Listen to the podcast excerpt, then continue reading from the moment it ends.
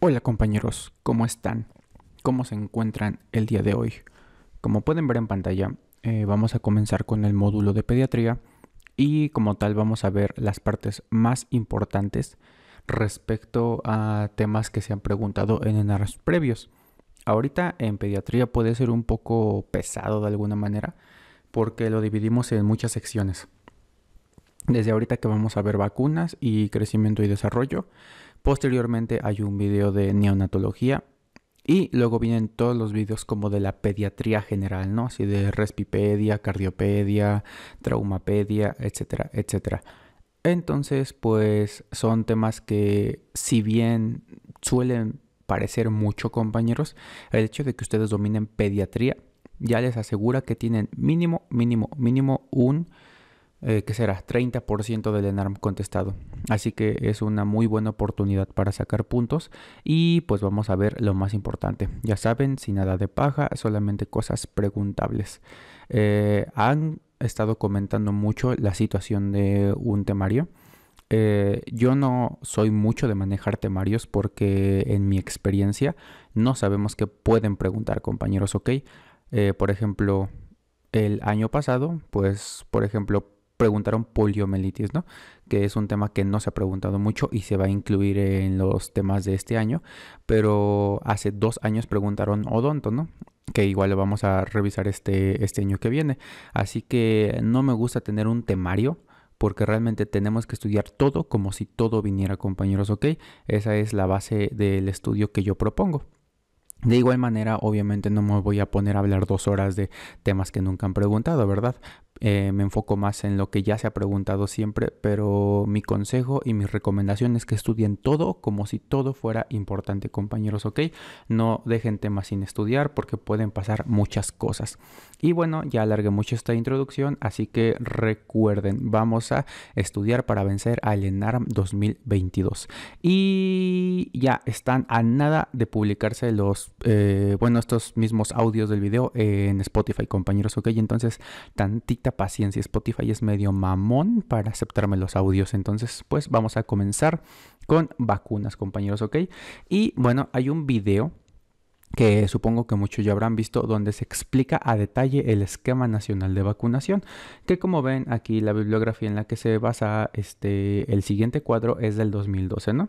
Y pues todos sabemos que esta línea del tiempo es la que siempre se ha utilizado de niños desde el nacimiento hasta los 11 años o quinto de primaria o bien 6 años dependiendo si eres hombre o mujer aquí en México. ¿Ok? Y básicamente aquí en este cuadro revisábamos eh, contraindicaciones, las vacunas que se podían otorgar, al tipo de alergias a los que te contraindicaba una vacuna, qué vacunas poner en cada grupo de edad, etcétera, etcétera, etcétera. Y como ven es un cuadro muy bonito que se explica a detalle en otro video que pues vamos a estar publicando aquí. Sin embargo, a AMLO o a Gatel se le ocurrió la magnífica idea de actualizar este cuadro, compañeros, ¿ok? De sacarle los, este, los sustos a los aspirantes del ENARP 2021, porque un mes antes, creo fue, salió el nuevo esquema de vacunación. Entonces todos, no, me van a preguntar el nuevo esquema y no me lo he aprendido, no sé qué. Pero bueno, ahorita estamos a mucho tiempo, así que quiero que visualicen este cuadro y quiero que visualicen los cambios del 2021. ¿Ven? ¿Pudieron observar, compañeros? Los cambios son mínimos, compañeros, ¿ok? mínimos. Entonces no hay que perder la cabeza y vamos a repasar este cuadrito. De entrada, el nacimiento ya sabemos es BCG y virus de hepatitis B, las vacunas que siempre se van a colocar.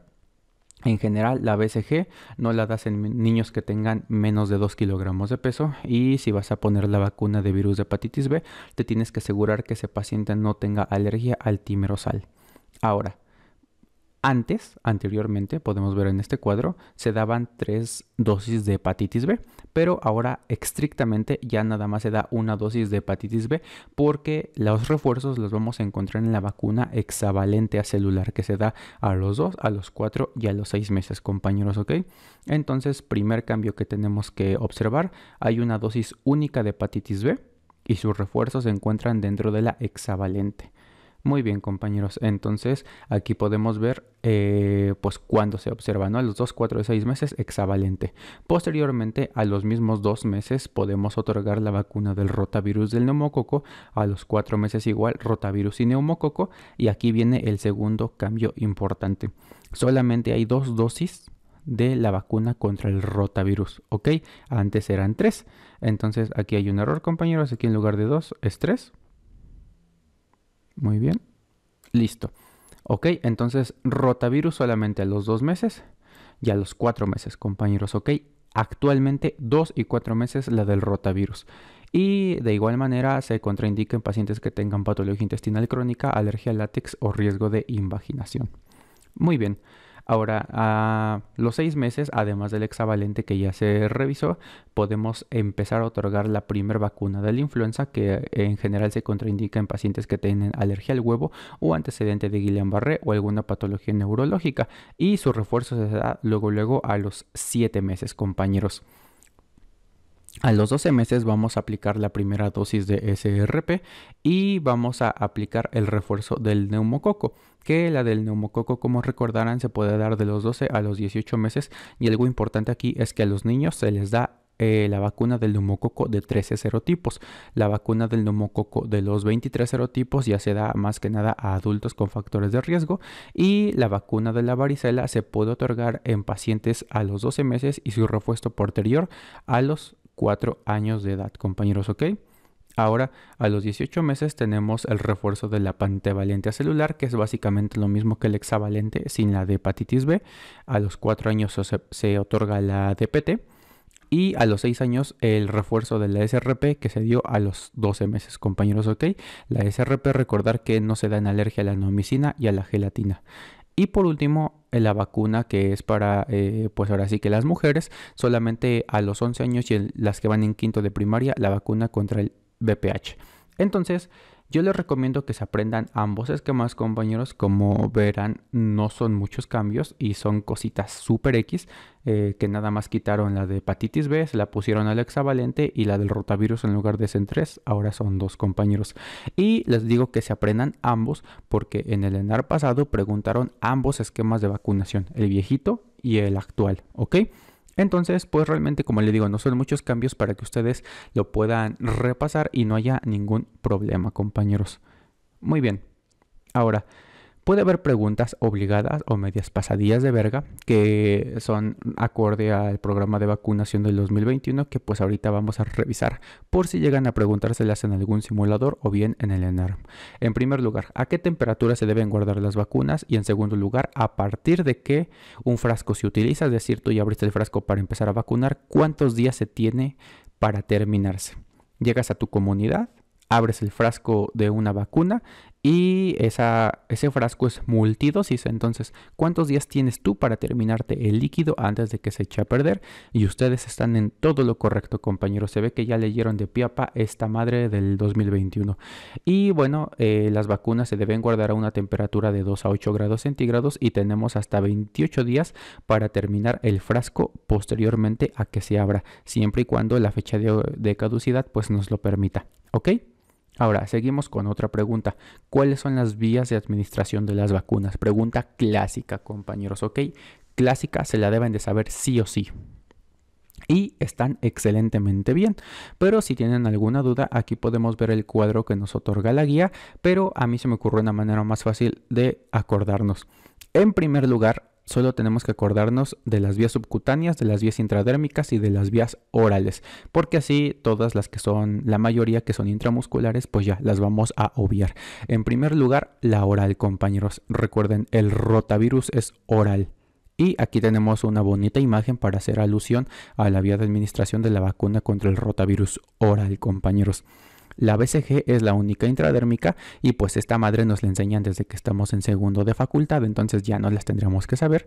Y por último, las subcutáneas siempre llevan una S en su nombre. La SRP, la SR, que es lo mismo que la SRP sin la P nada más, y la antivaricela, compañeros, ok, cela. Entonces aquí podemos, eh, pues sí, sustituir la C para ser un poquito nacos, pero así nos va a ayudar a acordarnos por la S. Así que todas las que tengan una S en su nombre son subcutáneas, compañeros. Subcutáneas con S de SRP, SR y varicela, compañeros. Y todas las demás que sobren, pues son intramusculares. Entonces es una manera fácil de recordar cómo son este, las vías de administración en las vacunas.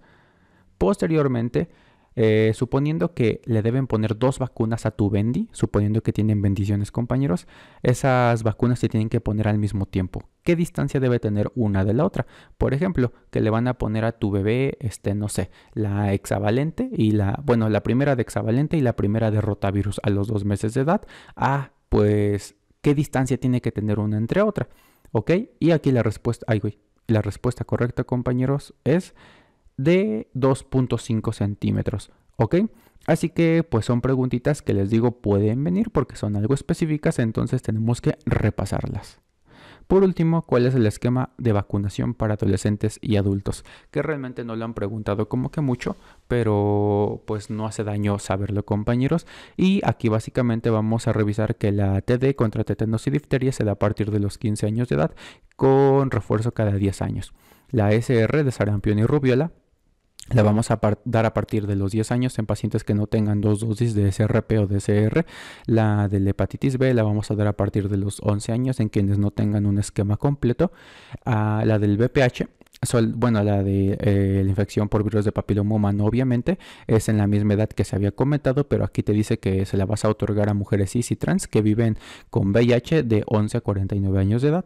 La TDPA tétanos, difteria y tosferina se la vamos a otorgar a las pacientes embarazadas a partir de las 20 semanas de gestación, preferentemente entre las 27 y las 36. La de la influenza la vamos a dar anualmente de 10 a 59 años a pacientes que tengan factores de riesgo y a toda la población a partir de los 60 años. Y la antineumocócica polisacárica de 23 serotipos, pues esa se le vamos a dar a poblaciones a partir de los 65 años de edad y a poblaciones de riesgo de 60 a 64 años recordarán que les comenté que la de 13 serotipos se la das a los pacientes chiquitos y la de 23 serotipos a los pacientes grandotes, compañeros, ¿ok? Entonces recuerden estos datos que pueden ser preguntados. Y por último, a los que se les haga más fácil aprender eh, con tablas en lugar de con esquemas, pues les dejo esta tabla con los cambios en rojo, compañeros, ¿ok? Del hepatitis B, solamente uno al nacimiento, la del rotavirus a los 2 y a los 4 meses, y la pentavalente pasa a ser hexavalente agregando el hepatitis B y se va a dar una dosis a los 2, 4 y 6 meses, compañeros, ¿ok? Excelentemente bien. Muy bien, pues vamos a pasar a lo que nos cruje chencha crecimiento y desarrollo, compañeros, ¿ok? Ese bonito tema donde podemos observar la etapa de un niño feliz que va a pasar a un adolescente cabrón, ¿ok? Entonces son cosas que sí preguntan bastante, entonces tenemos que dominar este tema de crecimiento y desarrollo, que prácticamente son cosas muy puntuales, compañeros. En primer lugar, pues tenemos que saber en qué momento son las citas de control, es decir, nace tu bebé, te mandan de alta, Ahora, cada cuánto tienes que ir a revisión. Y aquí va a depender, compañeros, ¿ok? Aquí te dice que el niño menor a 5 años recibirá el siguiente número de vacunas. Los pacientes menores a 30 días, es decir, recién nacidos, tienen que recibir una consulta a los 7 y a los 28 días. Los pacientes de 1 a 12 meses tienen que recibir de 6 a 12 consultas. Es decir, que pueden recibir este, vacunas, pendejo, eh, citas cada dos meses o bien cada mes y esto de qué va a depender regularmente del estado nutricional del niño o bien de la talla. Eh, por ejemplo, llega un niño que, bueno, ya llega a tu consulta a la primera entre los 11 y 12 meses y tú ves que el niño no está creciendo adecuadamente o bien tiene un eh, peso bajo para su edad gestacional, entonces tiene algún dato clínico de desnutrición, a ese niño lo vas a ver cada eh, cada mes, compañeros, para otorgarle 12 consultas en el primer año. Sin embargo, si ese paciente te llega y tú ves que está creciendo chido, que tiene un peso adecuado, que no tiene signos de desnutrición, le puedes decir sin problemas a la mamá, oiga señor, lo voy a ver aquí cada dos meses porque su hijo está bien y yo necesito verlo cada dos meses. Pero si viene con datos de desnutrición o lo que ya les comenté, cada mes doñita, ok, cada mes tráigame a su niño para revisarlo. Y Cada, bueno, cuando ya cumple el paciente el año de edad, de 1 a 4 años, se va a dar una consulta cada 6 meses. Y por último, en los pacientes de 5 años en adelante, una consulta anual, compañeros, ¿ok? Es algo que tenemos que saber. Muy bien. Ahora, pasando a otro tema importante que son los hitos del desarrollo, estas eh, pues preguntas, por decirlo de alguna manera, suelen ser algo rebuscadas porque hay mucha bibliografía, compañeros, ¿ok? Cada bibliografía básicamente te da sus, pues sí, sus intervalos de tiempo en la que un paciente pues desarrolla eh, pues ciertas actividades, por decirlo de alguna manera. Entonces, las que yo les voy a dar suelen ser las más acordes eh, con los pacientes. Vamos a hacer grande esto. Y básicamente tenemos que saber que el niño tiene la cabeza firme y se sienta a los dos meses el paciente se sienta sin soporte, es decir, sedestación a los 6 meses, compañeros, ¿ok? Camina solo a los 12 meses y corre a los 16 meses, compañeros, ¿vale? Muy bien. Eh, motor fino. Desaparece la presión palmar a los 4 meses. Construye torres de 2 cubos a los 15. Construye torres de 6 cubos a los 22. Esta es pregunta clásica, compañeros. Pregunta clásica de NARAM. Entonces te la tienen que saber. Posteriormente, en la comunicación en lenguaje empiezan los monosílabos a los 6 meses. Dice mamá y papá a los 10 meses de edad. Pronuncia la primera palabra real, es decir, puede decir puto o papaya o cuadro, no sé, cualquier cosa, a los 12 meses. Y básicamente es eso, compañeros. Y aquí, bueno, tenemos muchas otras, como por ejemplo pronuncia 4 a 6 palabras ya a los 15 meses, ¿no? Por decirlo de alguna manera. O pronuncia frases de dos palabras, zapato mamá, a los 19 meses. Pero realmente las que vienen en amarillo son las más importantes que tenemos que conocer. Porque pues son las que más se han preguntado, pero si pueden y tienen mucho tiempo, más que nada si ya están contratando la plataforma desde ahorita, desde noviembre, pues si tienen bastante tiempo, entonces no haría mal enfocarse a todos los demás. Pero si ya no tienen en tiempo solamente a los que están en amarillo, compañeros. Muy bien, los hitos del desarrollo todavía continúan y aquí básicamente tenemos una tabla que nos da la guía de práctica clínica que nos dice las alertas, es decir, tu niño ya no tiene que estar haciendo esto o bien si sigue haciendo esto es un foco rojo o una bandera roja que ahorita están de moda para que tú tengas que llevar ese niño al pediatra y pues vea qué pedo le está pasando, ¿no? En primer lugar, si a los dos meses tu niño no se ríe, es decir, tiene ausencia de sonrisa social, algo está pasando y tienes que llevarlo al pediatra. Posteriormente, si a los cuatro meses de edad no orienta hacia la voz, es decir, que tú le dices por su nombre, no sé, este Benjamin o Kevin o Iker o como sea, los nombres que están de moda en estos días y no te hace caso, eso igual es una bandera roja. Si a los seis meses persiste con el reflejo del moro o bien no se sienta con apoyo, igual bandera roja y tienes que llevarlo al pediatra. Si a los 9 meses no se mantiene sentado, al pediatra. Si a los 12 meses no se queda paradito, al pediatra. O bien, si no pronuncia al menos dos palabras con o sin significado, al pediatra. Si a los 18 meses no tiene un vocabulario de 7 a 10 palabras, al pediatra. Si a los 18 meses no hace una torre de dos cubos, al pediatra. Y si a los 24 meses no construye torres de 3 a 6 cubos, al pediatra. Y si no dice la palabra no, al pediatra, compañeros, ¿ok? Es como lo más importante, lo que suelen preguntar. Entonces, pues, ténganle un poquito de tiempo a esta tablita que los puede sacar de muchos apuros. Muy bien, continuando en peso y talla, que son otras cosas que preguntan en el ENDAR muy frecuentemente, vamos a verlo de la siguiente manera en una gráfica que pues a mí se me facilita mucho. Pero tenemos que saber en primer lugar que hay una pérdida de peso eh, del 10% en la primera semana por redistribución de líquidos que posteriormente se recuperan rápido, compañeros. Y la ganancia de peso, un tema súper preguntadísimo. En esta primera línea que quiero como que hacer énfasis en cuánto peso gana el niño por mes en su primer año de vida, compañeros. Entonces, poniendo el ejemplo que un niño nace en enero, en los primeros cuatro meses de vida va a ganar 750 gramos al mes. Ok, entonces haciendo cuentas, enero, febrero, marzo y abril va a ganar 750 gramos al mes, compañeros. Ahora, cuando llegue mayo, va a disminuir la ganancia de peso y los siguientes cuatro meses va a ganar 500 gramos al mes. Es decir, mayo, junio, julio y agosto va a ganar medio kilito al mes, compañeros.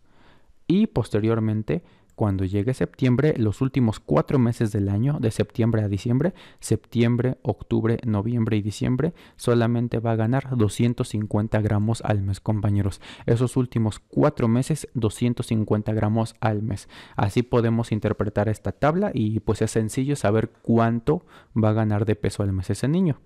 Posteriormente, tenemos que ver las ganancias de peso anuales y aquí esta tabla igual nos va a ayudar eh, bastante. El recién nacido va a pesar normalmente de 2.5 kilos a 4 kilogramos. En los primeros 6 meses de vida, ese niño va a duplicar su peso. En el año de vida, ese niño triplica su peso y en los dos años de vida, ese niño cuadruplica su peso, compañeros, ¿ok? Entonces es una manera sencilla de recordar lo que casi siempre preguntan. Y aquí hay algunas fórmulas que suelen preguntar para un peso estimado de los niños dependiendo la edad. Que se las dejo, no las preguntan mucho, pero eh, si me preguntan cuál han preguntado más, es esta, de 1 a 6 años, compañeros, ¿vale? Muy bien. Ahora, respecto a la talla, igual es importante que la conozcamos porque suelen preguntarlo, compañeros, lo preguntaron esto particularmente en el 2019. No es cierto, en el 2020, perdón. Y bueno, un niño recién nacido va a tener una talla aproximada de 50 centímetros y lo que tenemos que saber es que al año aumenta a 25 centímetros. Es decir, que un niño aproximadamente al año de vida va a medir 75 centímetros si es que al inicio midió 50. Y tenemos que saber que el niño a los 4 años va a duplicar su talla. Es decir, un bebé que nace eh, con 50 centímetros, cuando tenga 4 años va a medir mínimo un metro, compañeros. Ok, ya duplicó esos 50 centímetros. Ahora va a llegar a medir un metro. Y es importante que conozcamos las siguientes fórmulas, que es la talla blanco familiar, porque esta la vamos a ocupar eh, como tal en patologías como eh, talla baja, por ejemplo eh, o bueno, para diferenciar la talla baja del retraso de crecimiento constitucional. Muy bien, la fórmula para talla blanco en niños es sumar la talla materna más la talla paterna. Esto lo divides entre 2 y le sumas 6.5 centímetros. En cambio, para las niñas es sumar la talla paterna con la talla materna. Esto igual lo divides entre 2 y aquí en lugar de sumar le restas 6.5 centímetros, compañeros, ¿ok? Entonces, esto es eh, para sacar más o menos cuánto tendría que medir el niño y el, ¿cómo decirlo? El intervalo es 5 centímetros, más menos 5 centímetros. Por ejemplo, si tú haces la fórmula de un paciente y te mide que la talla blanco familiar para ese niño es de, no sé, 160 centímetros, pues lo normal es que ese niño crezca de 155 a 165 compañeros, ok. Disculpen mis garabatos, mi mouse como que ha estado rarito estos últimos días. Pero bueno, eso es lo que quiero que se queden porque posteriormente, como les digo, va a servir mucho esto para las patologías del crecimiento. Muy bien, ahora ¿Cómo vamos a dividir la talla baja? Vamos a dividirlo en una talla baja familiar o en un retraso del crecimiento constitucional y aquí hay algunas diferencias que tenemos que saber. En la talla baja familiar, de entrada todos en la familia suelen ser este, chiquitos, suelen tener una estatura pequeña, pero la edad ósea va acorde con la edad cronológica y aparte el crecimiento y la velocidad de crecimiento son normales. En cambio, en el retraso de crecimiento constitucional, la mamá o el papá van a tener eh, como tal esta patología, la edad ósea se va a ver retrasada por lo menos dos años o más y el crecimiento y la velocidad de crecimiento son lentos. Ahora, aquí viene lo que les mencioné en la guía de práctica clínica para, para que vean que no les miento, también les pueden poner lo del desarrollo puberal que es prematuro o bien va acorde dependiendo de la patología. Y cómo vamos a evaluar esto, ya sabemos con, la, con el atlas de radiografía de muñeca, compañeros. ¿Cómo se llama? Ahí se alcanza a ver de Greenwich y como tal va a depender la edad del niño de dónde vamos a sacar este, las radiografías para observar los núcleos de osificación. En caso de que el paciente tenga menos de dos años, lo vamos a tomar de pie de tobillo de rodilla izquierda. Y en caso de que el paciente tenga más de dos años, lo vamos a tomar de la muñeca izquierda. ¿Vale? Muy bien.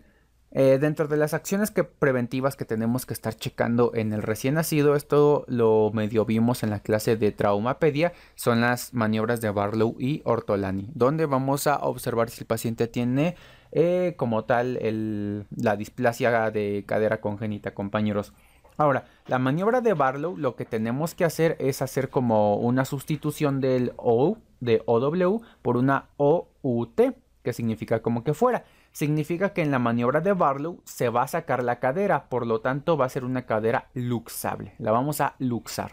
En cambio, la maniobra de Ortolani vamos a intercambiar la N y la I en sus lugares, entonces nos, va a quedar de ortoline, compañeros. En este caso, la cadera se va a meter por lo tanto, es una cadera luxada que nosotros metimos a su lugar. Son las grandes diferencias y que suelen ser preguntas. Ahora, eh, acabando con eso, vamos a empezar con lactancia materna y aquí tenemos una pregunta pasada de verga de Eleanor pasado y es ¿en qué año se lanza la iniciativa Hospital Amigo del Niño, compañeros? Ya sé que mamada, pero pues lo preguntaron. Y si no se la saben, pues no pasa nada, ya la saben en este momento, fue lanzada en 1991. También comentaron, esa no me consta porque a mí no me vino, pero que preguntaron que quién la lanzó y pues es la OMS y la UNICEF. Porque en una respuesta venía la OMS, la OMS y la UNICEF, la UNICEF y la OMS y no me acuerdo qué otra cosa, entonces pues ya se la saben compañeros. Ahora, dentro de la lactancia materna hay unos puntos que tenemos que tener bien claros. Eh, por ejemplo, la lactancia materna va a ser exclusiva los primeros seis meses de vida, ¿ok? Seis meses pura leche. Después tenemos que empezar a hacer la ablactación de ese paciente introduciendo algún, bueno, algunos alimentos. En este caso, la guía de práctica clínica recomienda iniciar con papillas de frutas y verduras y cereales sin gluten. ¿Ok? Aquí se aplica lo del sin gluten, compañeros y cuando tiene que integrarse el paciente a la dieta familiar, es decir, que ya coma de todo al año de edad. Ahora, igual hubo otra pregunta, compañeros, que esa me la supe, realmente no me acuerdo dónde lo leí, pero no fue en la guía de práctica clínica donde te preguntaban así de para que el paciente no, bueno, disminuir el riesgo de que el paciente sufra de anemia, con qué tenemos que iniciar la lactación y era con carne, compañeros, ¿ok? La carne la utilizamos para eh, prevenir la, la anemia en el paciente, así que por si se las llegan a preguntar.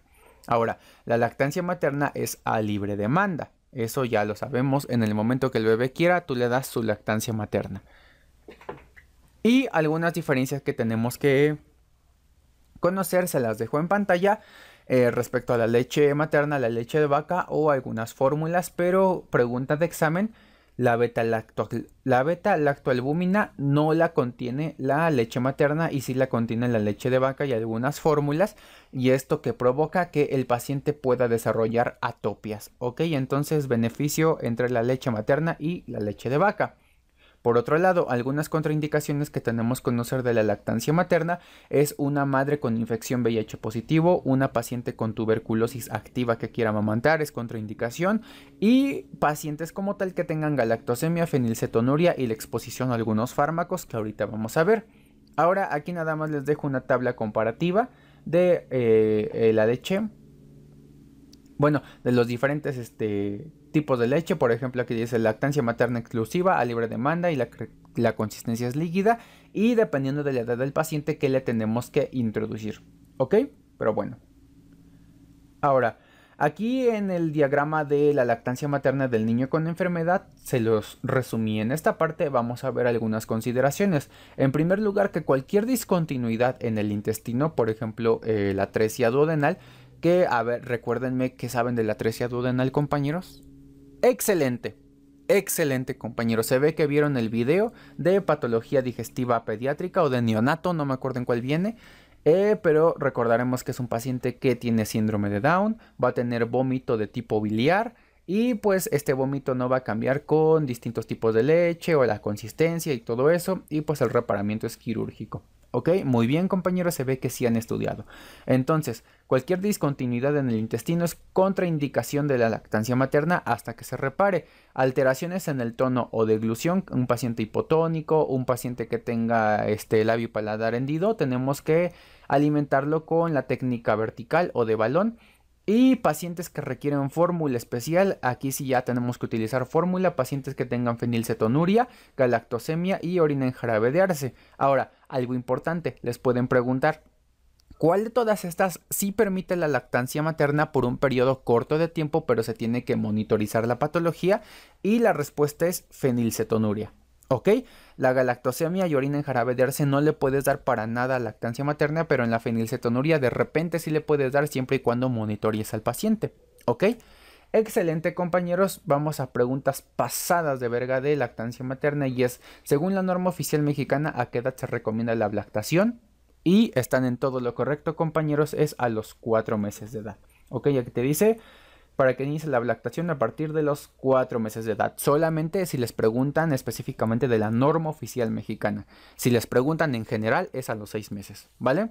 Ahora, ¿Qué tiempo dura la leche en el ambiente refrigerada, congelada y en un hospital? Es decir, que tú puedes mantener la, paciente, la, paciente, la, leche al ambiente, la metes al refrigerador, al refrigerador o la congelas y esta va a tener todavía sus propiedades inmunológicas y la respuesta es que la leche fresca recién extraída en el aire ambiente, en un este bueno, como tal, aproximadamente a 27 grados centígrados nos va a durar entre 3 y 4 horas. ¿Ok? Por otro lado, se recomienda que la leche fresca que está recién extraída y esté refrigerada va a durar, bueno, aproximadamente 72 horas. Esto siempre y cuando sea en el hogar. En cambio, si estamos en el hospital puede durar 48 horas nada más. Ahora, la leche que se congela entre menos 4 y, menos 20 grados centígrados dura aproximadamente 6 meses y para descongelar o calentar la leche tenemos que hacerlo a baño María, ¿ok? No utilizar microondas, compañeros. Y pues nada, pasamos a otra pregunta, es ¿qué tipo de material se asocia a una disminución de la inmunoglobulina A en la lactancia materna? Bueno, más bien en la leche materna. Y esta fue pregunta del ENARM 2019, compañeros. A ver, los escucho. Excelente, compañeros. La respuesta es el polietileno y bueno, aquí dice que reduce aproximadamente 60% de la inmunoglobulina. El acero se asocia a una disminución del conteo y la viabilidad celular, pero como tal la respuesta correcta es el polietileno. ¿Ok?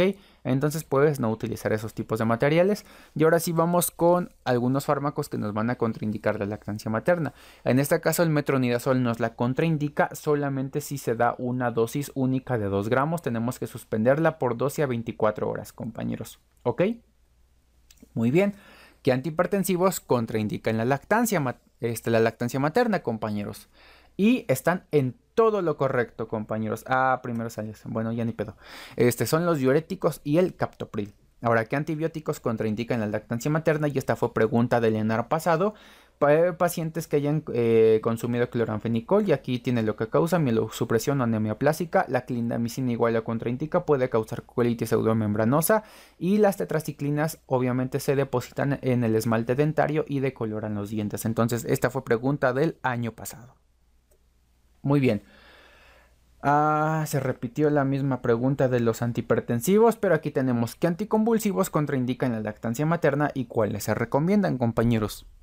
Están excelente, compañeros.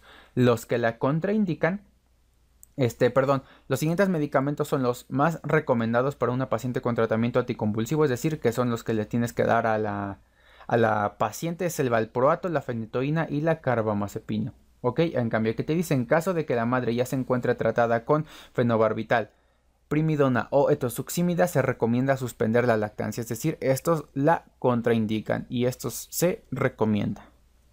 Muy bien, compañeros. Pasamos ahora al tema de nutrición, donde este realmente no fue tan preguntado, por eso mismo no aúne más, solamente se agregó una pregunta que fue la clasificación de Waterloo, ahorita la vemos, pero como tal podemos dividir la desnutrición en marasmo y en kwashiorkor.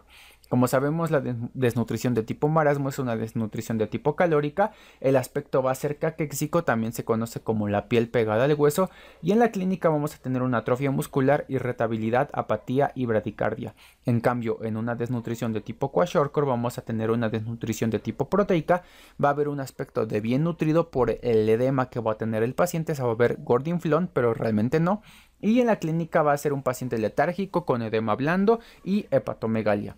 Ahora, preguntas del ENAR pasado respecto a nutrición. Te ponían a un niño deshidratado y te ponían al realimentar, bueno, al momento en que vuelves a alimentar al paciente, cuál es el volumen total hídrico que tiene que tener. Y la respuesta es que tiene que ser por lo menos de 100 mililitros por kilogramo de peso al día. ¿Ok? Y si el paciente tiene edema, de 130 mililitros por kilogramo al día. No, perdón. Si el paciente tiene edema, de 100 mililitros por kilogramo al día. Y si el paciente no presenta edema, de 130 mililitros por kilogramo al día. Esta fue pregunta de examen. Y el aporte proteico inicial, esta fue pregunta del ENAR, pero del 2019. Y aquí se dice que tiene que ser de 1 a 1.5 gramos por kilogramo al día de inicio y ya después se va a ir aumentando. Ahora, la pregunta que venía como tal en el ENAR pasado es cuáles son las características de un paciente con desnutrición aguda y con desnutrición eh, crónica. ¿Ok? En el caso de la desnutrición aguda, el paciente va a tener el peso afectado, pero la, y dice peso para talla bajo, pero la talla va a ser completamente normal. Entonces ahí la primera diferencia con la desnutrición crónica, donde el paciente va a tener una talla alterada y el peso puede ser normal, ¿ok? En cambio, una desnutrición crónica agudizada, la talla del paciente se va a ver alterada y el peso igual se va a ver bajo. Entonces repetimos, desnutrición aguda se afecta el peso, pero la talla está normal. Desnutrición crónica se afecta la talla y el peso puede estar normal y en la desnutrición crónica agonizada los dos van a estar bajos. Muy bien. Ahora, dentro de las preguntas pasadas de verga es, ¿con qué parámetros se evalúa el estrado nutricional del paciente? Y están en todo lo correcto, compañeros. La guía de práctica clínica dice que se evalúa con el peso para la edad, peso para la talla y la medición de la circunferencia media del brazo. Y pregunta del ENAR pasado, ¿cuáles son los signos universales de la desnutrición? Excelente, compañeros, son tres, que es la hipotrofia, la hipofunción y la dilución bioquímica. ¿Ok? Muy bien, dentro de la nutrición, aquí esta fue, bueno, realmente no, no fue preguntada, pero sí es muy común que la digan en los simuladores y es cuáles son los valores de IMC por percentil que nos hacen diagnóstico de sobrepeso y obesidad en niños. Excelente, compañeros. Un IMC por arriba de 85 pero menor a 95 nos habla de un sobrepeso y un, un IMC con el percentil por arriba del 95 nos habla de obesidad. ¿Vale? Muy bien, ahora esta tabla, eh, ahorita no la, bueno, la intenté editar, pero realmente no me gustó cómo me quedó, así que ahorita la dejé así nada más, pero ya después en los resúmenes va a venir bonita, con los dibujos que se caracterizan. Pero estas cuatro enfermedades fueron preguntadas a más no poder en el ENAR pasado, así que les recomiendo aprenderlas. Y como tal, vamos a empezar con la deficiencia de la vitamina A. Ok, que como tal el déficit que vamos a tener va a ser de retinol y este se considera que es bajo cuando está por debajo de 20 miligramos sobre decilitro. Ahora, factores de riesgo que nos dice la guía de práctica clínica, pobreza y hacinamiento. En el ENAR preguntaban específicamente el hacinamiento. Clínica, paciente con seroftalmia, ceguera nocturna, manchas de biot y ulceración corneal. Y dentro del diagnóstico pues vamos a tener, bueno, vamos a checar las concentraciones de, eh, del retinol como tal. Y aquí viene lo que les decía, menos de 20 miligramos son concentraciones deficientes, ¿ok? Y aquí también te lo puede poner en minimoles, menos de 0.7 milimoles, ¿vale? Tratamiento vitamina A según la edad del paciente. Por otro lado, escorbuto, que es la deficiencia de ácido ascórbico, compañeros, ¿ok? Ahora, aquí el factor de riesgo es una dieta predominante en leche no materna, es decir, que la mamá nunca haya amamantado, este valga la redundancia, a su bebé, que le haya dado leche de vaca, algún tipo de fórmula, algo así, le va a provocar escorbuto, y así te lo ponían en el caso clínico. Y que va a tener el paciente irritabilidad, dolor, edema de miembros pélvicos, equimosis este, que puede ser generalizada, hemorragia gingival, y este es el dato pivote, un paciente que sangra de las encías, y un paciente que tiene mala cicatrización, que se hace una herida y no sana adecuadamente. El diagnóstico lo vamos a hacer con concentraciones bajas de vitamina C para la edad y el tratamiento de 100 a 120 miligramos al día de ácido ascórbico por 3 meses. Pregunta de examen, ¿cuánto tiempo das la reposición? 3 meses compañeros, ¿ok? Muy bien.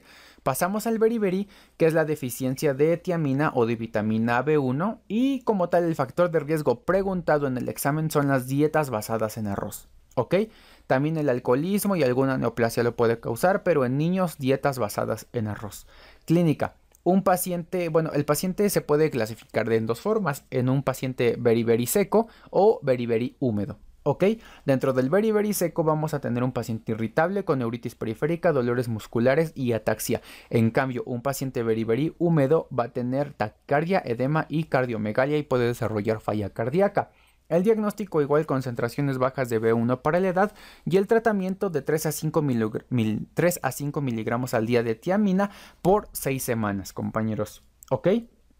La pelagra caso clínico que me vino a mí, que fue de hecho el tercer caso clínico que me vino. Como sabrán, hemos estado aquí comentando cuáles son mis casos clínicos que vinieron. Y yo me acuerdo que este fue el tercero. Entonces, ¿qué es la pelagra? El déficit de niacina o de vitamina B3. Factores de riesgo y pregunta de Lenar, dieta basada en maíz. Ahora, ¿qué más va a tener el paciente? Anorexia y puede igual asociarse a que el paciente desarrolle alguna neoplasia y la clínica son las famosísimas 3Ds. ¿Ok? Ahora, yo aquí lo relacioné pues porque en la vitamina B3 hay las D3, ¿ok? Entonces, ¿cuáles son las 3Ds? Diarrea, dermatitis y demencia. El diagnóstico, ¿cómo lo vamos a hacer? Aquí la guía de práctica clínica te marca varios elementos que podemos medir y que van a estar bajos, que puede ser la niacina, el triptofano, el NAD y el NADP, compañeros, ¿ok? Y igual pregunta de examen, ¿cuál es el tratamiento? Vamos a... Eh, bueno, vamos a reponerlo con la... Aquí, déjenla adelanto, para, le adelanto, le aumento. La dosis diaria recomendada para el tratamiento de pelagra es de 300 miligramos de nicotinamida, compañeros, durante 3 a 4 semanas y lo que preguntaban era la nicotinamida, ¿ok? Para que lo apunten y no les cuenten. Ahora, pregunta obligada. Eh, que bueno, igual venían en el ENAR pasado, por eso la pongo. Problemas de visión. ¿Cuál es la condición ocular más frecuente en los preescolares, compañeros? Los escucho. Puede ser astigmatismo, presbicia, miopía, no sé cuál se les ocurre que pueda ser, compañeros. Y están en todo lo correcto, compañeros. Es el astigmatismo. ¿Ok? Y e igual preguntaban más o menos a qué edades que se da más o menos esta patología y es entre los 5 y los 17 años. ¿Ok? Entonces aquí ya tienen dos preguntas buenas. Muy bien, llegamos a los temas que les comento que fueron como tops, por así decirlo, en el ENAR pasado, que hablaba del maltrato y este tipo de cosas, y vamos a empezar con el de la muerte súbita, que fue pregunta igual del ENAR pasado y del ENAR 2019, que la muerte súbita es una alteración a nivel del núcleo acriforme que implica el control ineficiente de la respiración. Factores de riesgo, paciente que duerme de cúbito prono, paciente del sexo masculino, paciente que tiene un tabaquismo pasivo, es decir, que sus padres fuman y paciente con malformaciones faciales. Factor de riesgo, factor protector, perdón, más importante, la lactancia materna. Como tal, este tema es muy sencillo. Vamos a pasar al síndrome de, niño sacudido, que en este vinieron varias preguntas, a mí me tocaron dos, ahorita vamos a ver cuáles son, ¿ok?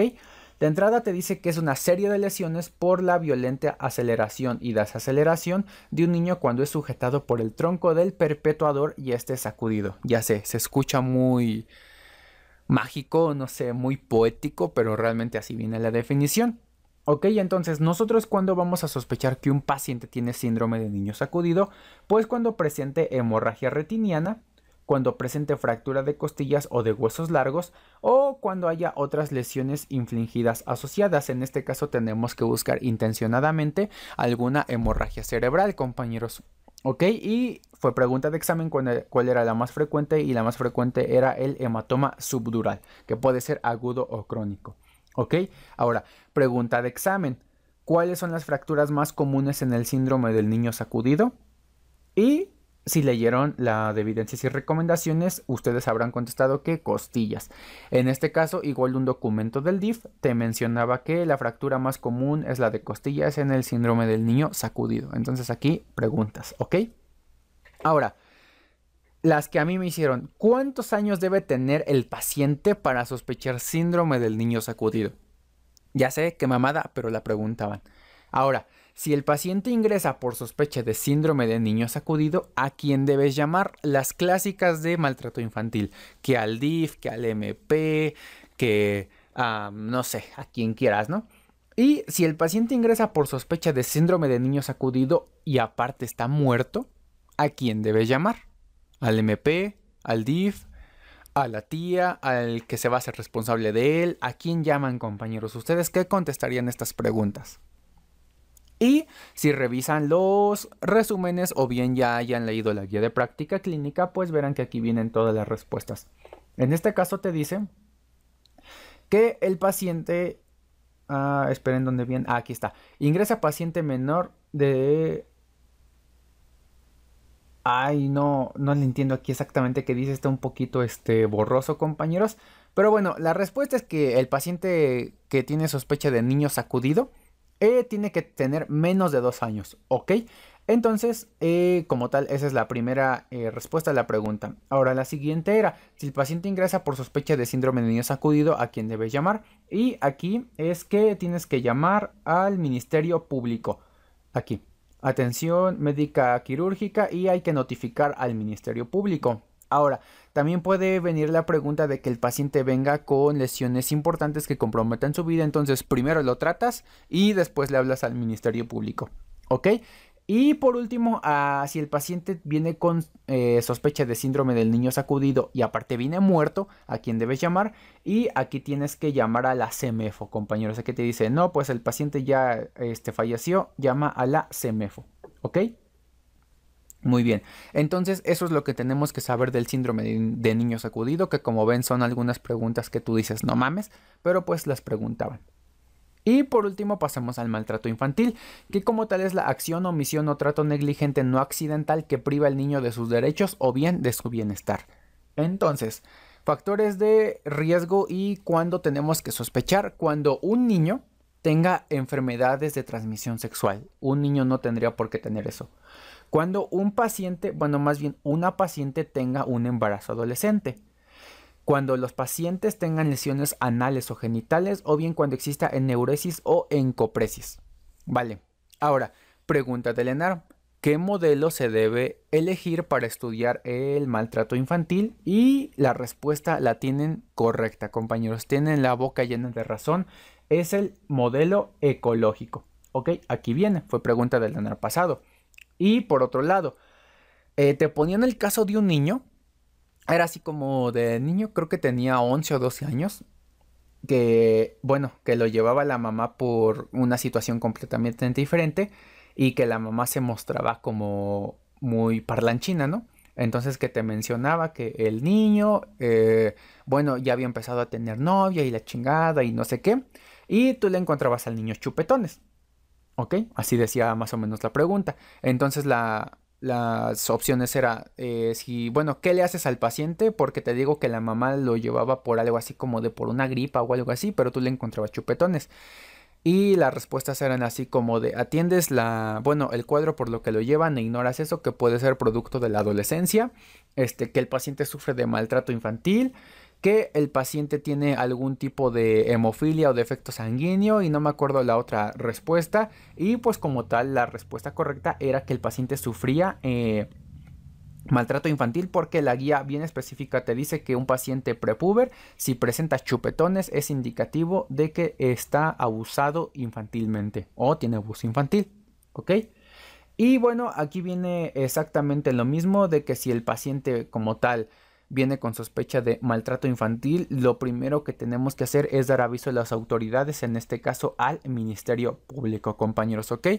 Porque les digo, puede venir la respuesta de que al DIF, al MP, este, no sé, a muchos lados. Entonces la respuesta que ustedes van a poner es al Ministerio Público. Y en caso y lamentablemente de que el paciente ya llegue fallecido, este, es a la CEMEFO, compañeros, ¿ok?